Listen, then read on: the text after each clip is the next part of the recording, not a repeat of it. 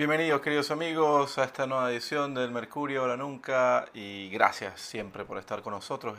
Voy a, hablar, voy a ponerles esta entrevista, les, ruego me perdonen, es una entrevista que fue grabada en un hotel en Moscú con muy malo internet y por eso pasé tanto tiempo editando, tratando de que quedara lo mejor posible, cortándole pedazos incómodos y espero que lo disfruten. Es el padre eh, Olivera Rabasi, es un padre, eh, fíjense que tiene una visión muy, eh, muy interesante. No, tienen por, no tenemos por qué compartir en todo, tenemos muchas cosas en las que yo no tengo, bueno, por supuesto nada en común, pero de eso se trata, de eso se trata en mi, mi trabajo. Él es sacerdote, es abogado, es filósofo, aparte, tiene un PhD en filosofía, es historiador, tiene una, un PhD en historia y es profesor universitario en Derecho, ¿no? Y aparte, eh, el tipo conoce muy bien todo el tema de la revolución cultural y la apologética histórica. Además, también tiene un tema bien interesante.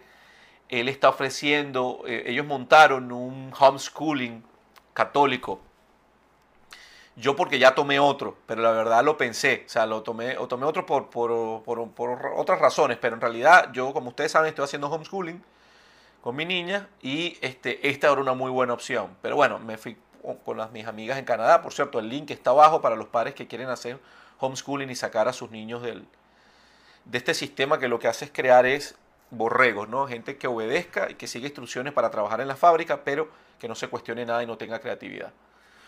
Entonces, bueno, los dejo con el padre y espero que lo disfruten, ¿ok? Bienvenidos, queridos amigos, a esta nueva edición del Mercurio Ahora Nunca. Estamos listos para arrancar y bueno, de antemano les pido disculpas, no estoy en México, estoy en Rusia y aquí hemos tenido algunos problemas con el internet en el hotel. Eh, estamos conectados con el padre Javier Olivera Rabasi, a quien le agradezco mucho su atención y aparte, bueno, muy interesados de escucharle. Recuerden que el padre, eh, bueno, no solamente es sacerdote, es abogado y es filósofo e historiador. Y creo que nos puede ayudar a resolver algunas dudas que en este canal venimos, de las que venimos hablando hace más de tres años. Padre, em, me gustaría que nos ayudara a entender los conceptos según su visión, aquí los examinamos permanentemente, pero que nos ayude a, entender los conceptos que usted llama eh, batalla cultural y guerra espiritual. Estamos en este momento en una guerra entre el bien y el mal y en una batalla evidentemente cultural. ¿Cómo nos lo explicaría usted? Bueno, bien, bien breves y concisos. Em, por batalla cultural y guerra espiritual, eh, obviamente se encuentra enmarcado dentro de lo que, lo que implica la vida, la vida del hombre.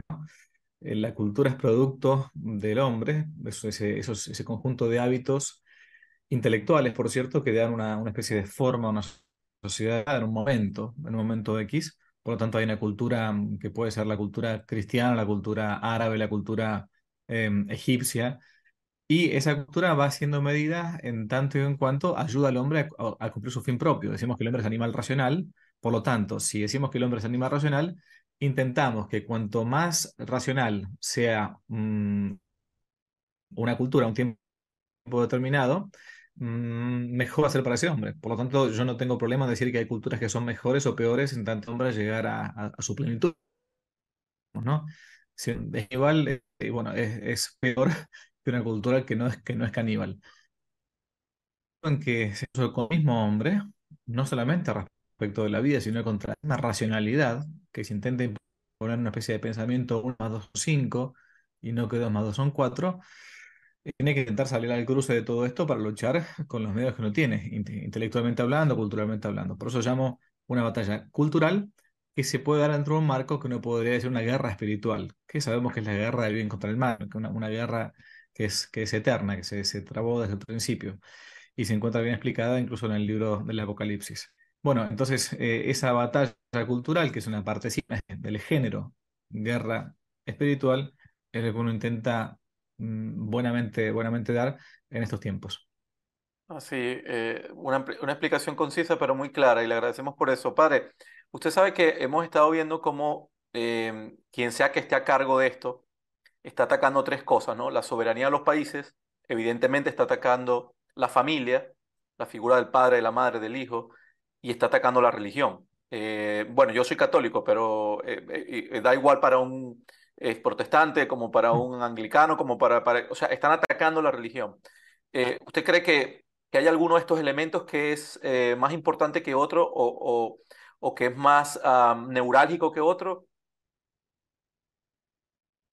Bueno, mira, hay, unos versos de un poeta francés que es Verlaine, que fueron traducidos por un gran intelectual argentino que fue el padre Leonardo Castellani, que decía eh, así, eh, amar la patria es el amor primero y es el postrero amor después de Dios. Y si es que solo son dos. Es decir, amar la patria es el primer amor ese después de Dios. Entonces, ese sería el orden. Dios, la patria la familia, ¿no? En ese mismo orden. Que casualmente es el modo habitual de atacar al enemigo, ¿no? De atacar mm, o primero a la familia, mm, después a la patria y después en última instancia a Dios que, conjuga elementos anteriores que no van en contra. Por algo tenemos en el cristianismo el cuarto mandamiento que nos manda honrar y madre, que no es la madre, papá y mamá los que me dieron a luz, sino incluso la propia patria, ¿no? ¿No? En el caso de Argentina, en el caso un, deber en justicia de amar a su patria y defender a su patria, no solamente en el ámbito territorial, también en los valores, en la lengua, ¿no? En su cultura, en su religión, obviamente también, ¿no? Más aún si tenemos la gracia enorme de tener una religión verdadera que es revelar Dios hecho, hecho hombre.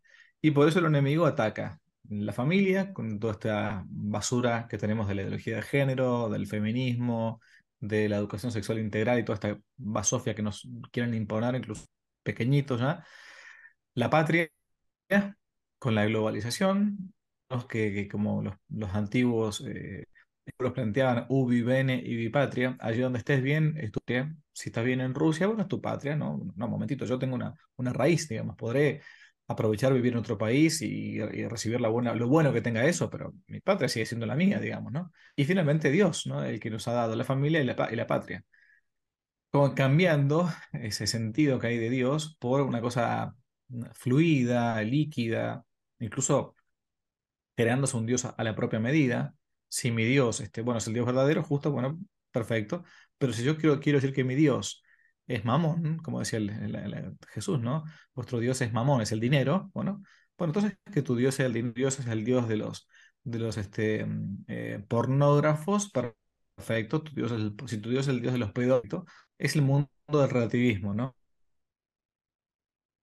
Donde también entra Dios, la patria y la familia. Padre, y en ese sentido, usted en su condición de sacerdote eh, y miembro de una institución tan importante como la Iglesia Católica, eh, ¿cómo está observando la Iglesia desde adentro?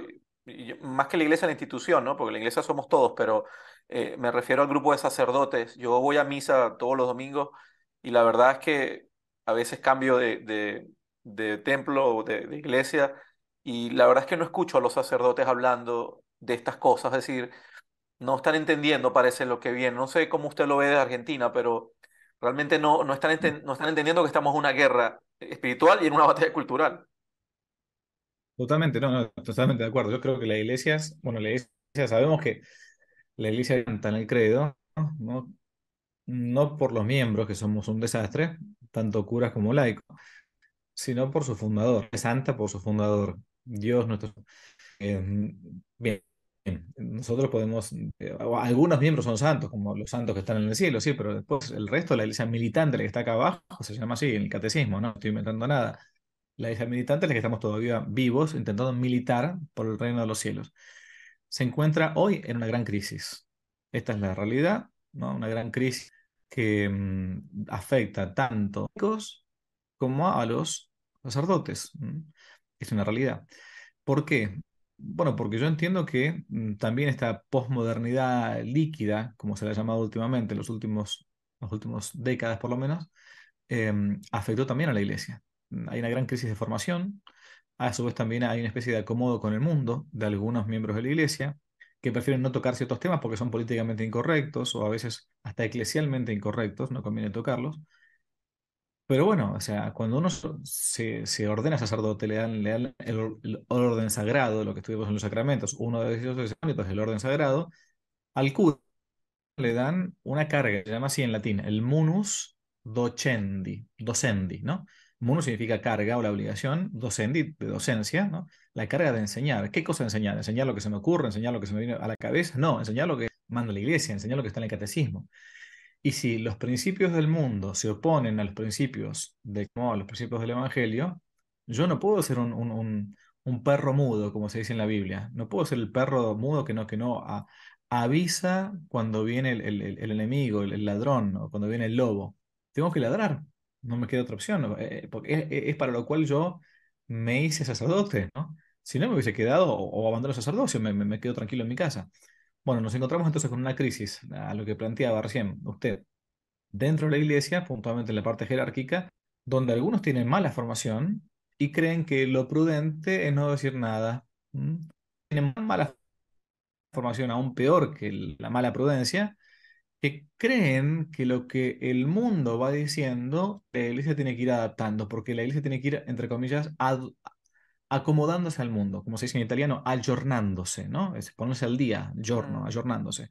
Y la iglesia no, no, no, no, no, no, no tiene su fe, eh, o el depósito de la fe no depende del pueblo, no depende de lo que diga la gente, ¿no? Eh, a ver, uno tiene que, como decía Santa Teresa de Ávila, más vale la verdad en soledad que el error en compañía. La iglesia tiene que intentar iluminar al mundo, no ser iluminada por él.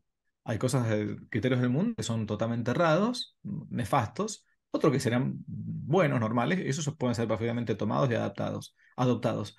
Pero en realidad el depósito de la fe no depende del pueblo, ¿no? Sino que depende realmente de Dios, ni siquiera administradora, la verdad. Por lo tanto, no puede hacer lo que quiera con ese depósito. Bien, en, sucede lo que me, usted me decía, que puede ser, a mucha gente le pasa, que a veces va de templo en templo porque en uno escucha una cosa, en otro escucha otra, en otro escucha algo insulso que no tiene ningún sentido, o simplemente una idiotez, ¿no? Que no tiene nada que ver ni con el Evangelio. Y por lo tanto, uno como católico tiene todo el derecho, y yo diría hasta, hasta el deber, de... Así que, este, bueno, eso es cómo se sale de esa crisis, uno podría preguntarse, la gran formación con, con mucha humildad para que el sistema de acomodarse al mundo, no solamente que eh, es nefasto, sino que no funcionó desde el punto de vista empresarial. La estadística te dice que las iglesias más fieles a la fe católica son las que están más llenas, ¿no? Las- los templos, quiero decir. Y aquellos que quieren acomodarse al mundo, o decirlo político, o decir tonterías simplemente, son las que están vacías. sí, sí, la verdad es que sí.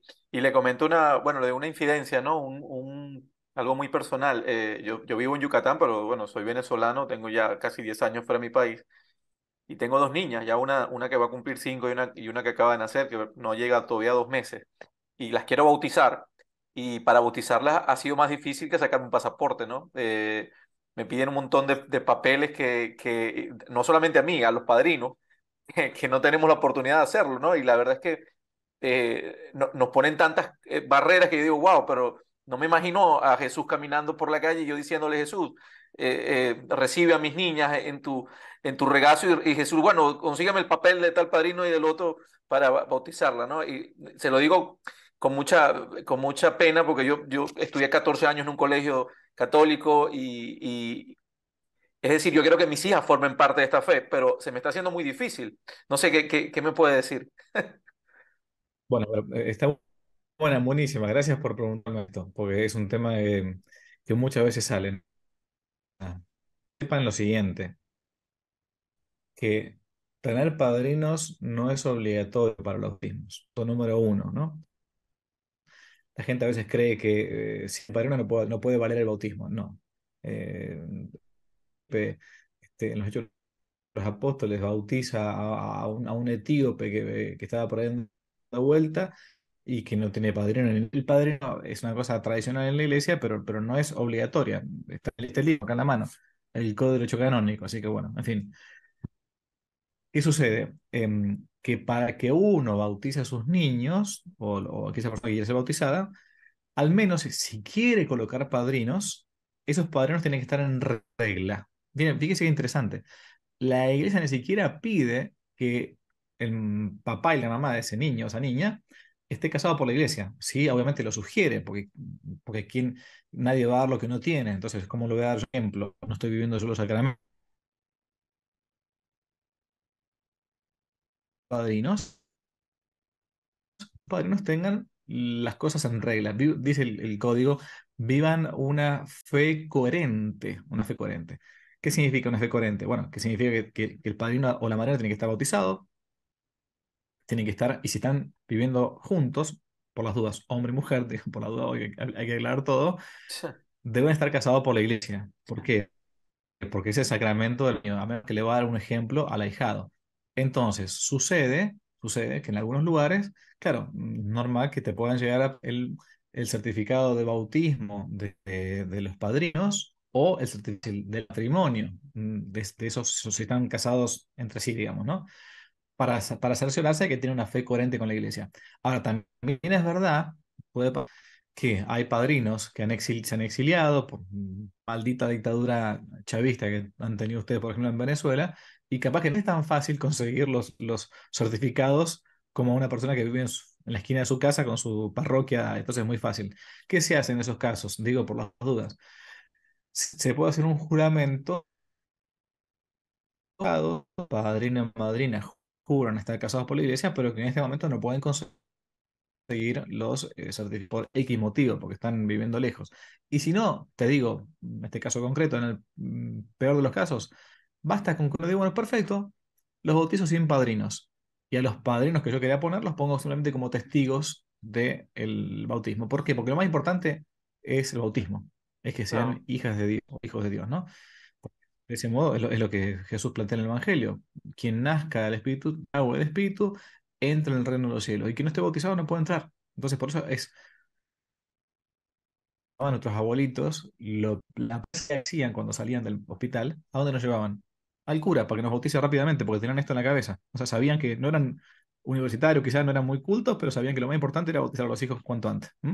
Así es. Sí, no me imagino a, a, los españoles llegando a América y empezando a bautizar a, a, los eh, indígenas, a, los habitantes originarios, pidiéndole la fe de bautismo o, el acta al padrino, sino aquí nadie eh, practicaba la religión. Pero bueno, eh, padre, por otro lado, em, me parece se lo quiero preguntar, porque creo que es algo que, vale la pena, ¿no? Que, analicemos, ¿no?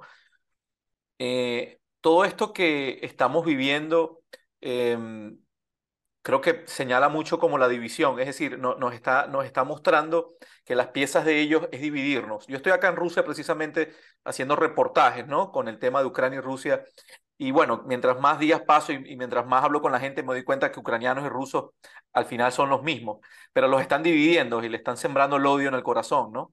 Em, ¿Cómo podemos, de alguna manera, qué mensaje nos puede dar a, esos que nos están viendo ahora y, dicen, caen en la narrativa de que uno es bueno y el otro es malo, eh, uno es bárbaro y el otro es una víctima, uno es... es una herramienta muy vieja esta de dividir y vencerás. Eh, ¿Qué, mensaje le puede dar a los que nos escuchan para que interpreten mejor este conflicto, ¿no? De alguna manera este, amañado y, usado por las élites para, para cumplir sus planes, ¿no? Bueno, yo no, no puedo, del tema concreto de la guerra ucrania no puedo hablar porque no, la verdad que no, no, no, manejo ese tema, no, sería irresponsable de parte mío. Em, sí puedo decir de muy genérico, ¿no? Que hay un libro que yo leí hace muchos años que llamado De la, de la Rus de al hombre nuevo soviético, ¿no? Eh, es decir, que, que, eh, como decías antes, Ucrania y Rusia eh, son, son hermanos, digamos, ¿no? Desde, un inicio, ¿no? desde, la, desde la Rus, que San, San Vladimir comienza a reinar y a su vez convertir al, catolicismo en su momento, después está, viene el gran cisma y todo lo demás, pero hoy por hoy han buscado una guerra a lo que yo puedo ver por afuera, como un simple espectador, para dividir una nación gigantesca que a su vez, por cierto, a algunos les gustará, a otros les gustará, eh, me van a, atacar seguramente de pro-comunista y lo que sea, ahora pues me imagino que hay de todo, pero que por cierto, gusto, ¿no? Rusia, este, como tal, este, como tal, este, está haciendo una especie de, para mí, de bastión contra estas ideologías, ideologías modernas. Podrán decir que, que, Putin es un nefasto, que Putin este, tiene cosas malísimas, que viene en la KGB. Totalmente de acuerdo, no, nadie está diciendo que sea San Luis Rey de Francia. Pero que de algún modo eh, termina siendo un dique, un dique, y por algo también es, este, se ha inventado, a mi juicio, esta, esta guerra, está haciendo un dique contra estas ideologías nefastas? Yo creo que sí. Y bueno, y por algo se ha comenzado una, una guerra que, más que de Rusia y Ucrania, parece ser de las grandes élites que están mandando este, o, están jugando con estas dos, estas dos naciones hermanas eh, para hacer crecer la carrera armamentística o para, como decías antes, este, divide y vencerás, divide y reinarás, ¿no? Em, yo creo que están la gente que conozco se encuentra en un frente más bien armada que porque Sí, sí, casualmente, eh, y, y casualmente le digo que la, la presencia de Dios acá es muy visible, eh, no solamente por, por las iglesias que están en cada esquina, sino por, yo veo a la gente con la, con la, con el amor con el que entra a la iglesia y el respeto que le, que le profesa. Yo en ese aspecto me voy gratamente sorprendido y, y, y, y feliz me voy de ver tantos niños entrando a la iglesia. Eh, ellos son ortodoxos, pero creen en, en, en Dios, creen en Cristo y, y eso, eso me deja muy tranquilo, muy contento. Igual que no veo a nadie con un tapabocas, ni veo obesidad. Hay- eh, la gente está muy en forma y, y se ve que come muy bien y que hace mucho ejercicio. Eso me deja muy contento. Padre, em, para, para ir cerrando la entrevista, por estos problemas de comunicación, yo suelo hacer entrevistas un poco más largas, pero para ir cerrándola, me, me gustaría que eh, nos hablara un poco de la educación. Usted sabe que yo tengo un miedo enorme. Yo vivo en México y hasta ahora, bueno, el presidente allí ha respetado bastante eh, el tema de la obligatoriedad de ponerse cosas en los brazos y todo eso. Y, la- no se han metido con los niños, ¿no? En las escuelas, la ideología woke no ha llegado de lleno, ¿no? Pero la gente que lo va a sustituir quien sea que entre ahí, aparentemente son dos candidatos, seguramente llegan con todo este tema woke en algún momento a las escuelas. Y usted ha, ha venido promocionando un homeschooling católico. Eh, no quiero eh, que, digamos, que entremos en ma- demasiados detalles, pero sí, ¿por qué esta iniciativa? Porque yo, soy, yo sería uno de los padres que me animaría a, sacar a mis hijos para que no les hablen de nada woke ni de nada de estas locuras inmediatamente, bueno, eh, colocarlos donde deben estar, ¿no? Pero ¿de dónde nace esta iniciativa y, y en todo caso, por qué es tan importante mantener a los niños fuera de, de todo este tema de sexualización y eh, este, esta, esta avalancha de, yo no sé ya cómo llamarle, de, de aberración, de decadencia occidental? Cuénteme. Bueno, a ver, ¿de dónde surge? Surge de la, de la naturaleza de las cosas, ¿no? Los primeros educadores de los hi- hijos no es el Estado.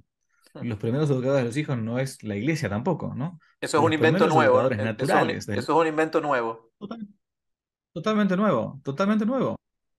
Este, pasa que estamos, eh, eh, estamos adaptados a eso, estamos como programados. Uno cree que, que normalmente tiene que mandar a su hijo a la escuela y que el papá Estado te lo va a educar. Eso es, eso, es- eso, eso es falso.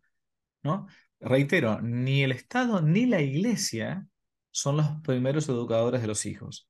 Los educadores de los hijos son los padres, ¿no? Son los administradores, tampoco son dueños, ¿eh? No son dueños de la vida de los hijos, son los administradores de la vida de sus hijos, ¿no? Al menos en la primera, las primeras edades hasta que cumpla su mayoría de edad.